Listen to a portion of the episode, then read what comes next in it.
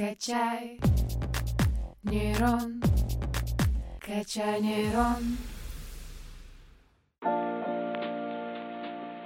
Здравствуйте, дорогие слушатели! С вами подкаст «Качай нейрон». Меня зовут Алена Лузина. И в прошлом выпуске мы разбирались с квантовыми технологиями, а точнее с квантовыми коммуникациями. Сегодняшний разговор будет частично связан с этой темой, ведь вместе со студенткой четвертого курса радиофизического факультета ТГУ Ириной Шульгой мы будем сегодня разговаривать о том, а как сложные научные темы объяснить с помощью образовательных игр. Ирина, здравствуйте! Здравствуйте! Ирина знает о теме образовательных игр очень много, ведь сама является разработчиком. Занимается выпуском своей собственной игры. Можете о ней подробнее рассказать? Да, конечно. А, наша игра разрабатывается по квантовым технологиям. Собственно говоря, планируется то, что это будет образовательная игра в рамках а, портала Центра квантовых технологий ТГУ. Разрабатывается она при поддержке государственной программы «Приоритет 2030». В чем заключается вообще сюжет какой-то? Есть у этой игры? А, да, сюжет есть. Вообще, а, игра разрабатывается в жанрах головоломка, стратегия, связанным с сюжетом и элементами текстового квеста. Игроку предстоит в роли заядлого домоседа, который работает дистанционно, раскрыть тайны компании, в которой он недавно устроился. Для этого у него будет в его распоряжении рабочий чат, через который он будет общаться с коллегами, и рабочая почта, через которую ему будет поступать сопроводительный материал, с помощью которого он сможет выполнять задания. А можете рассказать немножко, как это все разрабатывалось? А на какой платформе э, это будет выпускаться, в принципе? И вы как-то взаимодействовали с какими-то художниками, чтобы там отрисовывать какие-то элементы? А на данный момент единственное, чем занимаются другие люди, кроме меня, а, это разрабатывать юридический материал. То есть я занимаюсь и графической частью, и программным, и разработкой самой концепции игры. Игра разрабатывается на Unity. Сама игра будет интегрирована именно вот в портал Центра квантовых технологий ТГУ, будет она в веб-версии.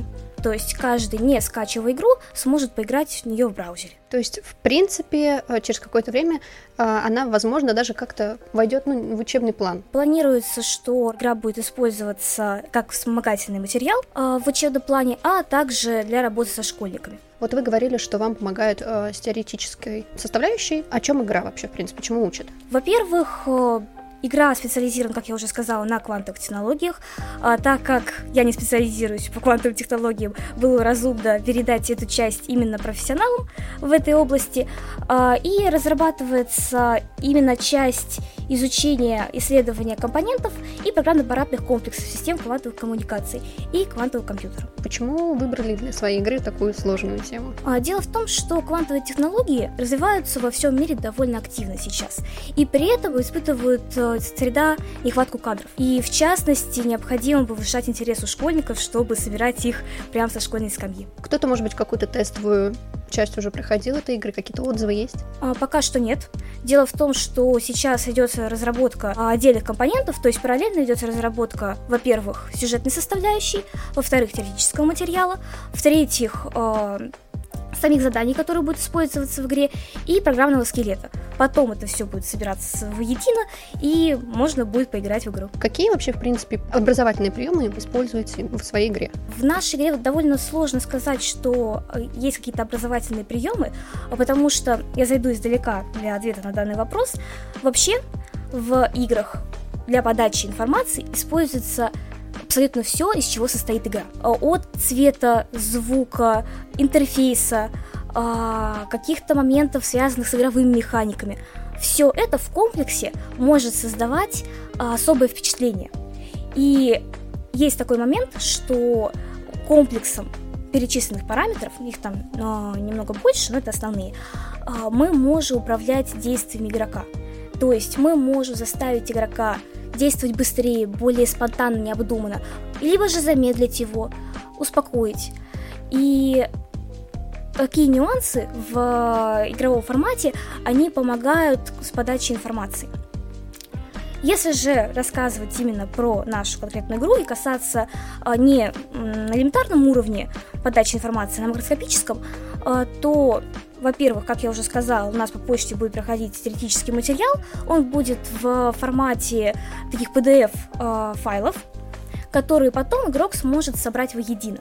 И в результате, когда он закончит игру, у него ставится некая методичка, э, по которой, которой он может свернуться, потом вспомнить, э, поднять материал, который он изучал в рамках игры. Также будут, предполагается пока что разрабатывается этот момент, мы думаем, добавлять его в игру или нет, э, возможно, будет презентация, то есть из той методички, которая есть у игрока, будет выжимка.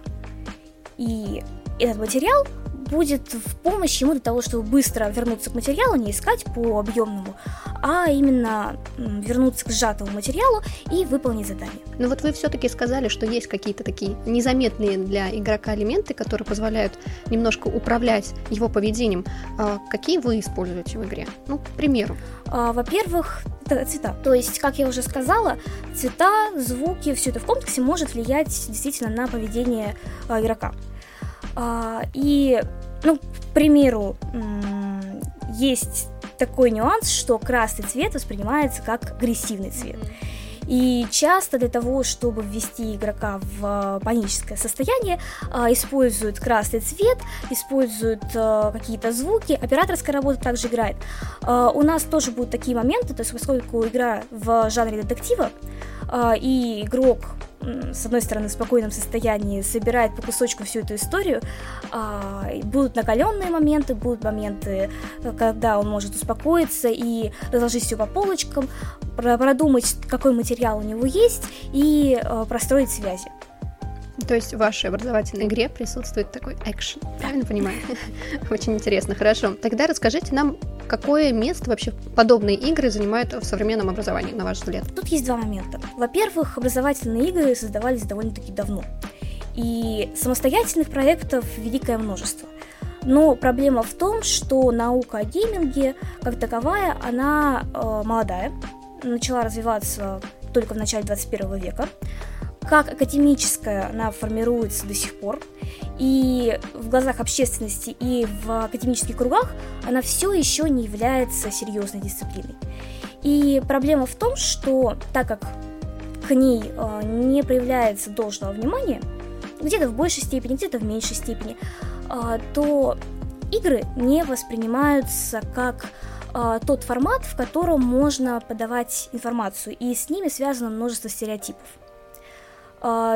Тем не менее, хотя есть множество исследований, которые эти стереотипы э, объясняют с точки зрения науки и объясняют то, что, например, такие стереотипы не подтверждаются научно. А стереотипы какие? Э, ну, к примеру, тому, что э, игры могут пагубно влиять на здорового абсолютно человека э, и заставлять его э, перейти к каким-то действиям агрессивным, к примеру. По этому поводу велось множество споров, это довольно накаленная тема и в общественности, и в научной среде. А, тем не менее, есть множество исследований, которые опровергают. На какие, возможно, примеры игры вы опирались, когда создавали свою игру? Дело в том, что когда я создавала свою игру, я опиралась не только на образовательные игры. Я опиралась на игры, которые совершенно не имеют отношения к образованию, но, тем не менее, имеют множество интересных механик.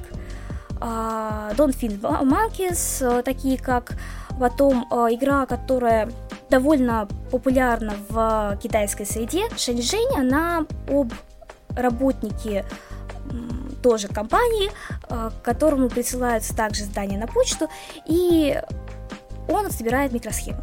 Тут тоже игру можно назвать частично образовательной, потому что действительно используются настоящие схемы э, технические, и в какой-то степени игрок может вынести э, знания из этой игры. Если говорить об э, тех играх образовательных, которые меня, в принципе, вдохновляют на дальнейшую работу и дают надежду на то, что, в принципе, э, игры могут в образовательной среде сыграть немаловажную роль.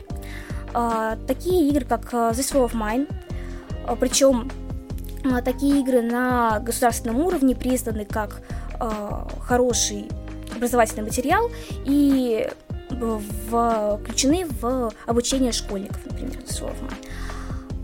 Школьники, которые изучают э, философию, этику, э, в Польше они как вспомогательный материал могут использовать эту игру. А потом была такая игра, тоже довольно знаменитая, это Майнкрафт, и, до сих пор есть. А, и есть э, такой дополнительный модуль, у нее это Education Edition.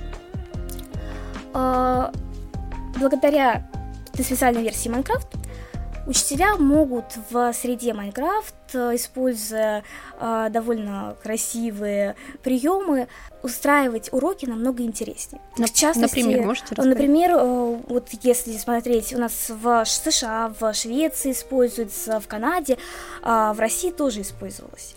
В лицее э, в Южкороле преподавали биологию.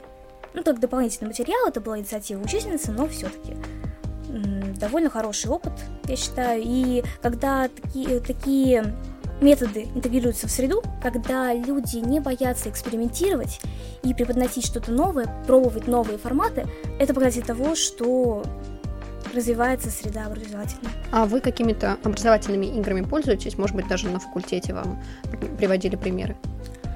А, на факультете моя память может меня подводить, но таких примеров не приводили. А, но в частности, вот ну, я со своими однокурсниками часто обращаюсь к играм программирования, ну, по крайней мере, с, той среде, в которой я общаюсь, а, ребята интересуются этой областью. А, игровой формат в образовании используется довольно-таки давно. Дело в том, что мы просто его не замечаем. Игровой формат существует в, как геймификация, это использование игровых элементов в неигровых среде. И игровое обучение. Это обучение в рамках полноценной игры. Геймификация, как пример геймификации, а, можно рассмотреть балловая система, рейтинги, а, поощрения такие, как стипендия повышенная.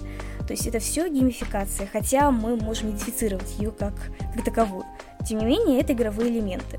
А вот игровое обучение обучение в рамках цельной игры, оно выглядит более ярким в силу того, что люди уже понимают, что это игра. И его как такового в обучающей среде сейчас довольно мало. Хотелось бы, чтобы было больше. Я считаю, что нельзя рассматривать игровое обучение как замену классическому образованию. Классический процесс образования э, это хороший процесс образования, но э, игровой формат он может быть хорошим вспомогательным материалом, который будет э, упрощать процесс вовлечения а, студентов и школьников в научную среду. Вообще в планах у вас еще есть какие-то игры, возможно, которые вы бы хотели разработать? А, вообще я, в принципе, планирую податься в а, игровую индустрию. Меня интересует геймдизайн. Сейчас активно развиваюсь в этой области. И, возможно, какой-то степени, возможно, создам еще обучающие игры. Насколько это престижная сейчас профессия? Про престиж говорить сложно, потому что его надо чем-то измерять. То есть, если мы можем говорить о том, что вот э, показателем успешности в науке э, могут быть какое-то признание, э, например, индекс цитирования, хотя довольно тоже сомнение вызывает тогда, то в игровой индустрии вопрос до сих пор нет такого, что есть какой-то рейтинг есть какой-то а, измеряющий формат того, насколько это престижно.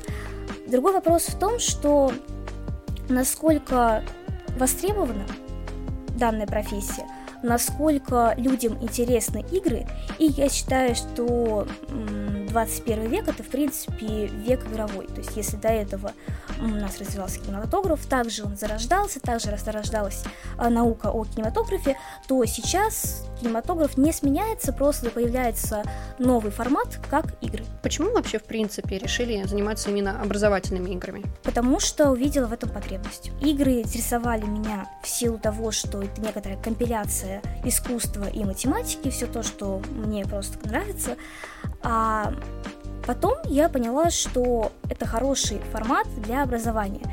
Человек может просиживать часами за игрой, он может изучать лор, а, изучать комбинации оружия, какие-нибудь разрабатывать стратегии, но при этом ему будет, тяжело просидеть столько же времени за теоретическим материалом по тем же квантовым технологиям. И таким образом мы просто упрощаем формат э, вхождения в науку и очень важно, особенно это на первых ступенях образования, потому что это очень сложно. Вообще, в принципе, я с вами согласна, потому что, ну, я вот сейчас э, решила провести над собой эксперимент и попробовать выучить испанский язык, не открывая никаких методичек, э, никаких правил не читая, а чисто скачав приложение Duolingo, возможно, знаете. Да. Такой хочется посмотреть, а можно ли просто сидя в приложении каждый день, проводя там буквально 20 минут, пару уроков выполняя, а, выучить испанский, в моем случае, ну, хотя бы там до какого-нибудь уровня А2, например. Потому что я вообще никогда не изучала испанский и подобные, ну, и языки этой ветки. Вот, поэтому над собой сейчас провожу такой эксперимент. Здорово. А, у вас нету такого какого-нибудь опыта? А, есть такой опыт, но дело в том, что я не очень люблю изучение языков, в частности, а, как-то мне это сложно дается, и хваталось за эсперанто, в частности, кстати, э, мотивация хорошая появляется, когда разрабатываешь игры, а, к тому, чтобы изучать языки, потому что пока разработка идет без команды и в одно лицо, приходится брать работу и по поводу переводов, и графического нюанса, все это приходится брать на себя. И хотелось бы, чтобы игра была не только на русском, но и на других языках. То есть я могу позволить себе перевести ее на английский язык, но не могу позволить себе перевести на эсперанто, который бы я очень хотела, потому что это довольно интересный язык, международный. Хотелось бы, чтобы его использовали чаще, больше, и про него больше знать. У нас есть сейчас уникальная возможность, вы можете обратиться к людям, и, например, кого вам не хватает вот в команду? Может быть, э, с помощью этого подкаста мы сможем найти еще каких-нибудь людей, которые могут вам помочь. Дело в том, что сейчас игра разрабатывается на таком этапе разработки, что подключить кого-то уже будет сложно. То есть придется рассказывать множество нюансов э, разработки, придется менять, например, стиль того, что уже было отрисовано. Все-таки подстраиваться под стиль других людей довольно сложно. Вначале, да, когда только начи- начинала разрабатывать, когда идея только была на стадии зарождения, э, искали в команду и художников. Была идея у меня найти хороших ребят по операторской работе, э, также и звуковиков, но потом э, не сложилось очень быстро это сделать. Есть ограничения по времени для разработки, и поэтому сейчас, к сожалению, никого принять в команду не смогу. Но если будет разработка другой игры, я думаю, что было бы здорово уже работать в команде полноценной, а не как самостоятельный разработчик. А из каких участников должна состоять команда? А, очень часто это зависит от самой игры, но есть базовые профессии, которые необходимы, базовые специалисты. Во-первых, это геймдизайнер. Было бы неплохо, если бы он был не один, но в рамках, например, того минимума, который необходим, это один геймдизайнер. А, потом программист. А, на программиста очень часто возлагается не только каркас игры, но и интегрирование в игру прорисованных художниками 3D моделей, к примеру, то есть довольно объемный, объемная специальность. В лучшем случае было бы хорошо, если бы все эти работы разлагались на разных специалистов, но опять же мы исходим из минимума. Потом арт-дизайнер. Опять же, в минимуме мы возлагаем на него также работы и над всей графической составляющей.